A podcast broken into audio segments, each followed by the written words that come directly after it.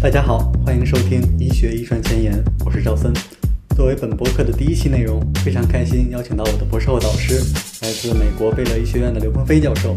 鹏飞教授是贝勒医学院分子与人类遗传学系的常聘副教授，同时也是 Baylor Genetics 临床遗传诊断实验室的主管。欢迎鹏飞。呃呃，赵森你好啊，谢谢赵森的邀请，非常荣幸能够参加你的播客，尤其是第一篇的播客。在我们的正题开始之前，首先介绍一下自己的职业发展经历以及主要的研究方向吧。嗯，好，我是在十六年前开始做医学遗传学方面的研究，一直到现在一直一直都在这个领域里。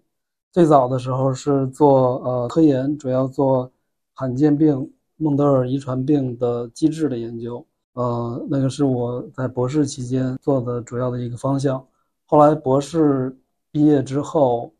呃，我又参加了这边的临床的培训，就是当时叫 Clinical Molecular Genetics，是一个对于有遗传方面的 PhD 或者 MD 的呃从业人员进行的两年的一个培训。培训之后可以呃拿到 Board Certification，之后可以为病人做。实验室方面的呃解读，还有报告方面的临床的工作，所以我做了那个培训，然后在那之后之后的大概五年左右吧，一直在诊断实验室诊断实验室工作，然后同时我也呃对这个我们这个 training program，就是我刚才说的，当时叫 clinical molecular genetics，后来 molecular genetics 和 cell genetics 合到一起叫 laboratory genetics and genomics training program。我现在是这个项目的 director，就是训练将来未来的新的临床诊断实验室的啊 lab director。我是这个项目的主管，主要做教育方面的一些工作。在大概两三年以前吧，我开始了自己的独立的实验室，然后更多的做科研。其实我呃所有的这十多年以来，我的科研一直都是我最根本的兴趣吧，所以我科研的工作一直没有间断。但是在两三年以前，开始了，呃，自己独立的实验室。一方面是继续做，呃，新技术，把新技术转化到临临床诊断方面，怎么样，嗯，提升这个技术诊断的能力。然后另外一方面，我们也开始做一些，呃，关于罕见病治疗的科研工作。因为，因为我们觉得现在。科研发展到这个状态，我们除了做诊断，还能做一些更多的，呃，治疗的工作。相信大家可以感受到鹏飞教授在基因检测的科研和临床方面的建树。那我们今天想讨论的主题实际上是产前的基因检测，因为产前基因检测是任何一个诊断实验室的必修课，也关系到我们每一个家庭的健康。从广义的角度来讲，产前的基因检测在夫妻双方决定生育之前就应该开始了。这个时候，通过携带者筛查 （carrier screening） 可以检测夫妻双方是否存在隐性遗传病携带的情况，从根源上预防隐性遗传病的发生。那么，能否先给大家介绍一下携带者筛查是什么呢？对，咱们先说这个携带者筛查，就是这边的 carrier screening。carrier screening 主要针对的是这个突变已经在人群里存在。我们知道，导致遗传病的突变啊，可以大概分为两种，一种是。突变已经在人群里存在了，然后它是会传到下一代。另外一种是突变目前在在父母里还没有存在，然后在新生儿里或者在病人里是一个新的突变。那 carrier screening 针对的就是前面这种情况，就是这个突变已经在人群里存在了。啊，对于绝大多数的情况，就是你刚才说的呃隐性病，常染色体隐性病或者新染色体的隐性病。啊，如果我们能够在这个夫妻双方在呃生孩子之前，我们就做这个 carrier screening，找到两个人是不是 at risk，就是他们是不是携带某一些遗传病的突变。呃，如果是这样的话，那我们对于他们的这个呃 family planning 可以可以做一些相应的事情，比如说，如果已胎儿已经呃，已经受孕了，那可以做这个产前，呃，诊断、产前筛查，啊，或者或者如果在还没有怀孕的时候，如果发现双方是携带者，那可以考虑用 egg donor、sperm donor。所以 carrier screening 应该是对于每一个计划有要生孩子的家庭都是有一个很有意义的影响的。确实，携带者筛查是一个对于每一个有生育计划的家庭都是非常有价值的检测。那么它在技术方面近些年来是怎样发展起来的呢？从历史说起，对吧？就是大概什么时候最开始做 carrier screening？carrier screening 可能是四五十年以前吧，最早在在美国这边，在西方这边开始做。那个时候主要针对的一些特定的人群 ethnic group。当时的科研发现，比如说 Ashkenazi Jewish 这样的人群里，他对某一些遗传病有很高的携带者的频率，所以就开始建议。对任何一个从这个人群里考虑 family planning 的父母进行 carrier 筛查，决定 carrier 筛查的范畴，就是就是看哪一些疾病比较严重，然后他们的 carrier frequency 在这样人群里很高，呃，所以是一个是一个面儿比较窄的 carrier screening。呃，等到后来，呃，尤其是最近几年，现在这个美国的 ACMG 对于 carrier screening 的建议是。我们建议做一个 population neutral，就是说不考虑这个父母的 ethnicity，不考虑他们是什么样的种族，我们只要筛查的病达到了一定的 carrier frequency，呃，这个就是值得做的。另外，这个病一般是要比较严重，如果这个这个病它造成造成的结果，我们认为是 mild 的话。那可能有的时候会不建议，至少 ACMG 还没有建议，呃，进对所有的遗传病都去筛查，它会对病做一个严重程度的分级，然后对突变的频率，比如说突变的频率在百分之一以上或者在二百分之一以上，这样的话他会建议啊大规模的这样的 carrier 筛查。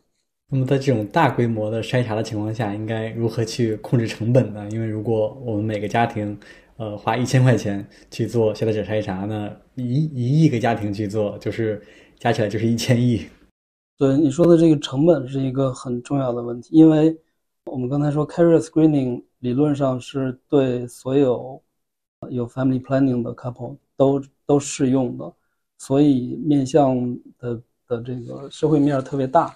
所以它的成本一定要控制住。怎么控制成本？就是就是通过实验室的。呃，加强它的 automation，比如说减少 reagent 用量，然后把所有的东西能够在一个 high throughput 一个环境下做完，然后实验室去想，比如说哪一步实验不需要做。提到实验室流程的自动化，那我就有一个问题，因为除了实验本身，我们知道突变解读的过程也是消耗大量的人力物力的一个过程。那么，如何来提高突变解读过程的自动化，同时保证解读的准确性呢？可以分几方面讨论嘛？就首先，每一个实验室肯定有他自己的自己的一个常规的流程，然后这个流程一般都是根据呃 ACMG 的建议，然后实验室可能自己有一些具体的细化的解读，定定下一个流程，然后这个流程当然可以自动化，啊，用上啊。电脑的辅助，甚甚至现在没准可以用 AI 帮助帮助我们做 variant curation，就是帮助我们读文章呀，帮助我们找文章这些。另外一方面是需要我们学术界和临床界共同合作，做做出一些这个 resource 来。比如说现在的这个 CleanWar CleanGen 吧，就是 CleanGen，他们就有各种各样的 study group，他们就会聚集起这个这个一些专专门的 expert panel。啊，然后去做标准比较高的一个 curation，他们那里我我觉得应该会优先，比如说这种 carrier frequency 比较高的基因，对吧？对于这些基因，假如说我们一起做一个 curation，做一个相对高质量的 curation，啊，这个也是很有意义的。在他们做完了这个之后，所有的诊断实验室都就都都可以直接直接借鉴、直接应用。另外一方面就是。也也是来源于啊科研界的的积累吧，比如说，比如说 Nomad，现在 Nomad 里有非常非常多的人群的数据。那假如说一个突变，你已经做好 curation，呃，你知道它是 pathogenic 或 likely pathogenic，呃，那它的频率是什么？去去 nomad 里查，我觉得可以，甚至可以拿到每一个不同的种族的它特有的这个频率。现在各种各样这样的这样的资源是非常的非常的多吧，合到一起就是也也是特别大的受益了。这个对于 carrier variant pathogenic variant 这这方面的 curation。我们刚才说，目前携带者筛查主要是针对一些高危的基因和位点。那么，随着外显子组测序 exome sequencing 以及基因组测序 genome sequencing 的推广应用，携带者筛查是否会在未来几年显著的扩大检测的范围呢？分成两方面说吧，就是首先 ACMG 建议对对于呃 carrier screening 基因的筛选是有有有一些明确的指南的，啊，就是它的它的严疾病严重性和它这个它这个 carrier frequency 方面有一些考虑，呃。大部分的 Mendelian disease、recessive disease，绝大多数它相对频率是比较低的，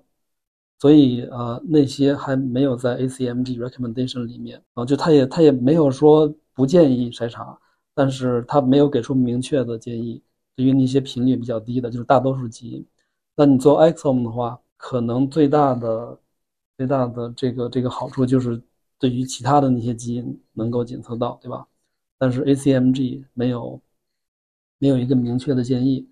这个呢，在美国它意味着什么？就是如果 ACMG 不给这个建议的话，啊，那保险就不会报了，保险不会报 EXO，EXO 它的成本毕竟还是比较高的，就是它做实验的 reagent 的成本，把它用它来做大规模的 carrier screening，目前还还不够，但是有可能接下来几年随着这个测序成本再继续降低。有可能很快就够了，那到那个时候就是一个解读的问题。对，另外一个问题就是，如果你有一个明确的基因 list，你想要对这这些二二百个、三百个基因有一个很好的 coverage，exome 和 panel 相比，可能 panel 会更好，因为 panel 你只设计关于这些基因的 capture，然后你你会有那种 low coverage region，它的可能性会比 exome 要小很多。那么 exome 它的 capture 毕竟没有一个 panel 它做的那么优化，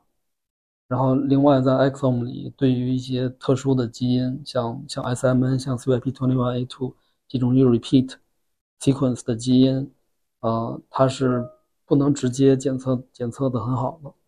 但是在 panel 里，你可以做一些额外的事情。实际上现在做 carry 的时候，就是。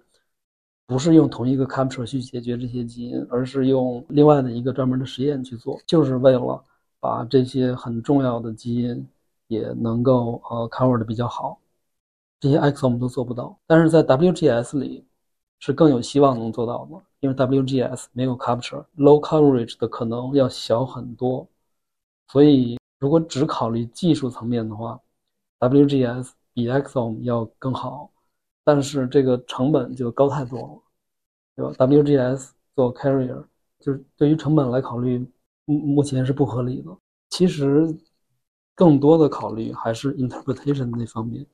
对吧？就是你做了 exome 和做了 genome 之后，嗯，会有很多新的 finding，对吧？对于解读方面也会有压力，你也不知道是是不是应该报它。然后如果报出去之后会，如果报的更多的话。它的这个 risk benefit 究竟是怎么样？目前都是不知道的。好的，那下面我们把产前检测的时间窗推进到怀孕之后。对于一些高危的孕妇，尤其是唐氏综合征筛查阳性的孕妇，亦或是我们刚刚提到的携带者筛查阳性的孕妇，往往需要在孕十周到二十周对胎儿进行基因检测，排查遗传病的风险。孕期的基因检测传统上需要进行绒毛膜取样 （CVS） 或者羊水穿刺 （amnio fluid）。获得胎儿的细胞进行检测，这是一种有创的检测，对孕妇和胎儿都会造成风险。但是在本世纪以来呢，我们知道无创的产前基因检测 NIPT 逐渐兴起，即通过检测孕妇血液中的游离胎儿 DNA 或者 cell-free DNA，给每个家庭提供了筛查胎儿是否存在基因异常的工具。那么能否首先介绍一下 NIPT 的技术发展呢？说到 non-invasive 啊 prenatal testing 啊 NIPT。最早的应该提的是我们华人的骄傲，对吧？嗯，Professor Dennis Low，他在最早提出能从母亲的怀孕母亲的这个血清中分离出 DNA，这个 DNA 里包括母亲自己的成分，也包括胎儿的，一一直一直影响到现在我们这个产前诊断做用 cell-free DNA 做 NIPT 是一个行业里的主流。当时呃，在美国的这个 ACMG ACOG 他们就很强烈的建议说，这个 NIPT 应该广泛的应用在呃怀怀孕怀孕女性的这个产前筛查里。针对的遗传异常就是常见的 aneuploidy，就是 trisomy thirteen、eighteen、呃 twenty one，还有呃 sex chromosome aneuploidy。呃，然后它具体的技术细节呢，就是通过 NGS 通过测序，然后简单的说就是数数，是吧？数在这个某一个染色体或者染染色体上的某一个区域，我们是比有比预期的更多或者更少的 DNA 片段，然后。然后也可以去算 fetal fraction，去去推测我们这个 fetus DNA 里是不是有一个 aneuploidy，呃，然后就随着技术的呃革新啊，我们就发现，如果你能检测到整个染色体的数目的变化，那理论上当精度足够高的时候，你也能检测到小的 chromosomal deletion，嗯。或者 duplication 这样的这些遗传变异，比如说最常见的一个例子就是 DGeorge，这是一个小的 microscopic chromosome deletion，在产前诊断里可能是最常见到的一种情况。用 IPT 去看 chromosome aneuploidy，再加上 DGeorge，基本上是一个业界的标准，啊，就是一个 NIPT 至少要做到这一点。如果你做得更好的话，你还你。有有有很多的这个公司还能够检测到其他的小的常见的 deletion 或者 duplication，但是业界的标准是至少能做到 aneuploidy 常见 aneuploidy 和 DGeorge。那既然在 cell-free DNA 里能检测到 aneuploidy 和小的 CNV，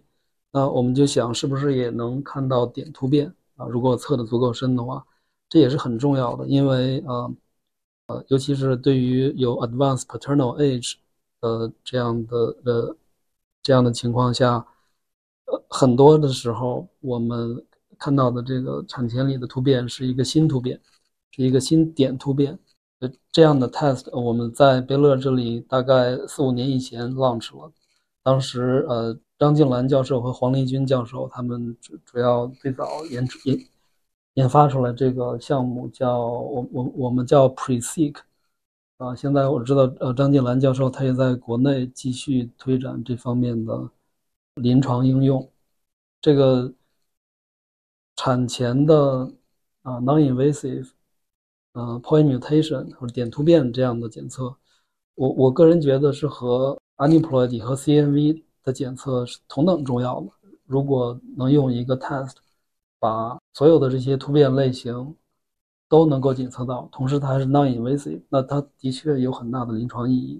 那么刚才提到的 PreSeq 技术能够检测多少个基因的点突变呢？目前 PreSeq 这里大概有三十个基因左右，这三十个基因就是产前里经常能看到的，就是有新突变的基因。具体的实验流程就是对于 maternal 这个 DNA。首先进行一个捕获，针对这三十个左右的基因，然后测序测测很深，测到很深的深度，然后再呃提取出提取出提取出里面的这个 fetal fraction 的的数据，啊，再进行专门的分析。那么在未来有没有可能实现全外显子组甚至全基因组级别的 NIPT 呢？这个正好在几个星期以前吧，《New England Journal of Medicine》发了两篇文章。一篇是呃 Broad Institute，一篇是从丹麦那里，他他们讲的就是这个问题。Non-invasive prenatal screening 实际上是可以用到 exome 的，啊，如果你不捕获，就做一个 exome，也可以达到一个 screening 的效果，啊，但是这个时候你可能要测的很深，呃，其中有一个文章测到了好几千层的深度，那相应的这个成本肯定也会很高了，嗯，然后也也。要求有比较强的生信的分析的能力，要用到一些 AI，那才能够把里面的呃 fetal 的 DNA 的数据更有效的提取出来，啊，对于各种各样的突变的可能，比如说 aneuploidy，比如说 CNV，比如说小的突变，啊，都应该能检测到。吧？这这个才是做 exome 和做或者做 genome 的意义。如果检测不到这些数据，或者如果拿到太多的 artifact 的话，那呃就就没有达到做 exome 或者做 genome 的意义。所以我觉得未来的几年，呃，这的确是一个很好的方向，尤其是测序的成本越降越低了，啊，所以有可能在未来的三五年就会有，首先会有更多的科研方面的研究，更大规模的去比较用 exome 或者甚至用 genome 做 NIPS 和这个传统手段相比，他们有什么优势劣势。在这些科研做做过了之后，我们可能还会花很多很多的精力去想怎么样去解读，是吧？怎么样避免其中呃不必要的一些风险？达到了更多的数据也不一定一直都是好事，所以需要我们积攒更多的临床经验，才能够更好应用它们。近几年，NIPD 方面还有一个新兴的门派，是通过检测母亲血液中游离的完整的胎儿细胞进行产前检测。那么这个技术是如何实现的呢？说的呃，fetal cell single cell，如果能够分离出呃 fetal cell，然后就可以呃，实际上理论上拿到更高精度的结果。这方面的工作呢，更多的是基于科研方面，啊，临床方面，这里最主要的推进者就是我们啊，贝勒医学院这里的前系主任 Art Burnett，他一直在呃推进。从从母亲的血液里分离胎儿的 single cell，然后对它进行一个 whole genome amplification，然后目前可以做到，当然 aneuploidy 都可以检测到了，啊，还可以比较高精度的检测到一些小的 CNV。其他的一方面的优势是是在孕期相对更早的时候能够分离出胎儿的 fetal cell，嗯，要比。检测到 cell-free DNA 的时间要更早一些，同时它对检测这个 twin 的这些情况，可能也存在一些它自己一自己的优势，因为它是呃，它拿到的是 single cell。如果技术更加进步的话，理论上也可以做 whole genome sequencing，啊？在这个 single cell 里，通过 whole genome sequencing 检测到更小的 CNV，检测到点突变，就是基本上把。呃，绝大部分的可能导致这个胎儿异常的这个基因突变的类型都能够检测到，目前还没有达到这一点，但是理论上，如果你拿到高质量的这个胎儿的 single cell，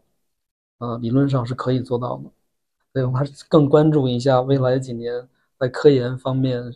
呃，能不能提升这个分离 single cell、分离胎儿 single cell 的技术。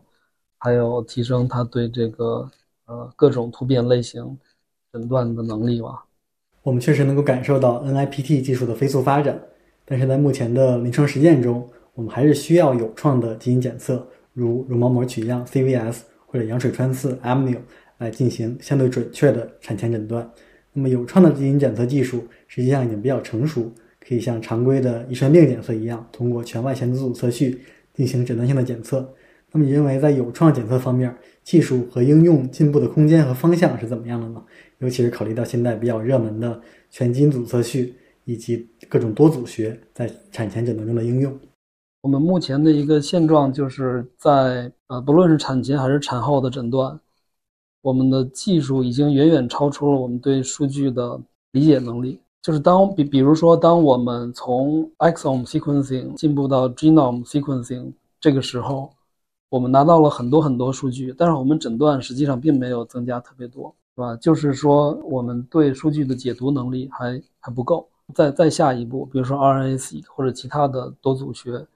也同样面临这样的问题，可能而且这样的问题可能会更明显。对于 RNA-seq，它在产前诊断上的前景，可能分两个角度来看。第一个角度就是对于一个诊断实验室，假如说他已经有很多经验用 WGS 去做数据分析，在这个前提下，那我觉得 RNA-seq 在产前的情形真的是很有用的。这个如果去做的话，是一个是一个很好的机会，就是因为 RNA-seq 显然可以帮助我们去解读 WGS 里看到的一些。Intro 或者是 non-coding 的变化，这解决了 WGS 刚才我说的一个矛盾，对吧？我们不知道怎么怎么去解读它，RNA-seq 可以提供这个帮助。对于产前的这个特殊的情形，这个 RNA-seq 如果是从 amnio 或者 CVS 的样品里做的话，转录组的情况也是更接近于胎儿本身发育发育期间各个组织的转录的情况。它和产后的产后应用 RSE 还有一点不一样，因为产后的话，我们可能大多数是从病人的血里测，这实际上不是一个特别好的组织，对，因为大大多数病人他的遗传病，嗯。是其他器官的，不是这个血液血液器官，所以很多基因不表达。产前用 CVS 或者 amnio 做 RSE 和产后用用血液相比，产前会有有一定的优势。所以这这是我从科研方面，或者是从一个实验室能够已经能够很很好的解读 WGS 的前提下去说 RNA-seq 是一个很有用的附加的工具啊。我再强调一句，就是它是一个。辅助性的工具，最终的诊断可能还目前还是要从 DNA 方面下，要从 WGS 或者从 exome 里下最终的结论。RNA-seq 是用来辅助解读 DNA 的结果的。那对于大多数实验室来说，甚至 WGS 的应用的经验都还不太多的情形下，呃，我觉得第一件事一定要把先把 exome，然后把 WGS 的解读啊做好。呃，因为这方面已经比较复杂了，尤其是到 WGS 有很多种新的突变类型，然后我们看到很多 intron 或者 non-coding 区域的的的突变，它是不是致病的？然后我们要不要报？尤其在临床这个表型很有限的情况下，而且在临床如果报了一个突变，可能会真的会造成一些很大的影响的情况下，就就是造成了很多的焦虑和不确定性吧。所以，对于大多数实验室、临床实验室，我觉得目前首要的任务是把 exome 或 WGS 的解读做好。然后，在这个的前提下，那下一步很自然的 RNA-seq，我觉得就是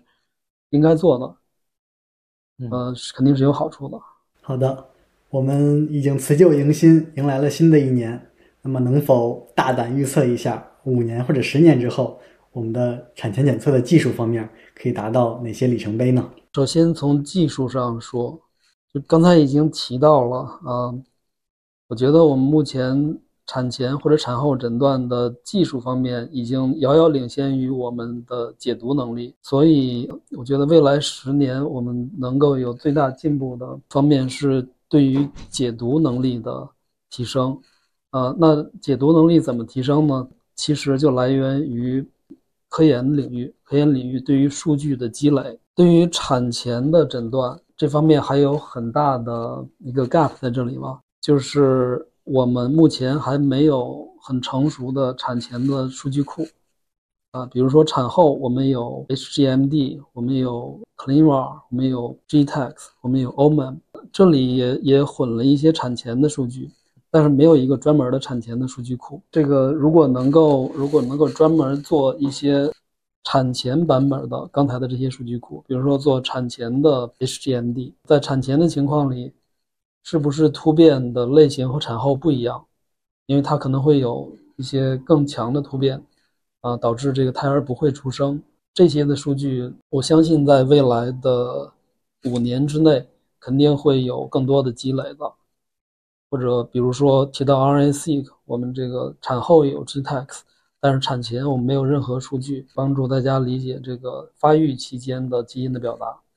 呃，我知道 NIH 也有已经有了这样的呃 project，所以在我觉得在未来的五年之内，这些数据的积累都会有很多的很多的进步。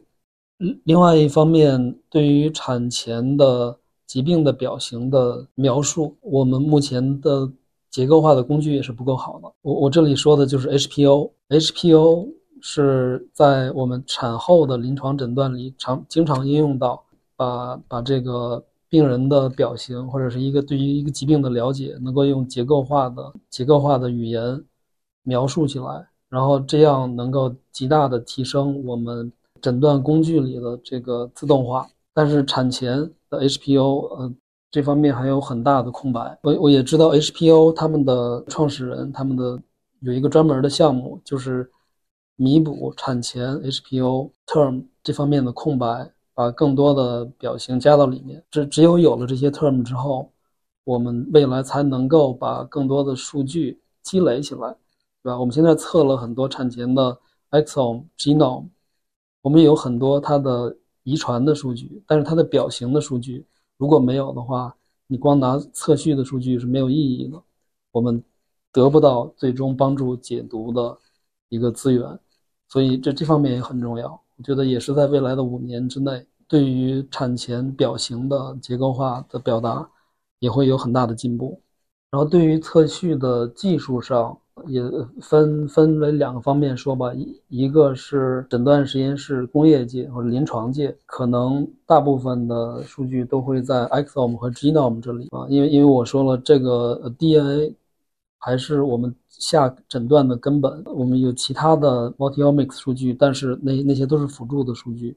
所以在临床方面，呃，未来的五到十年应该应该会积累很多的。DNA 方面的，呃，最终应该是后 genome sequencing 的数据。呃，随着测序成本的降低，我们会有大量的数据，能够让我们去更好的理解下一步应该怎么做吧。但是在科研方面，RNA-seq 或者其他的 multiomics 一一定会有很大的发展的，因为如果只有 DNA 的数据，我们还是不知道怎么解读，还是解决不了这个矛盾。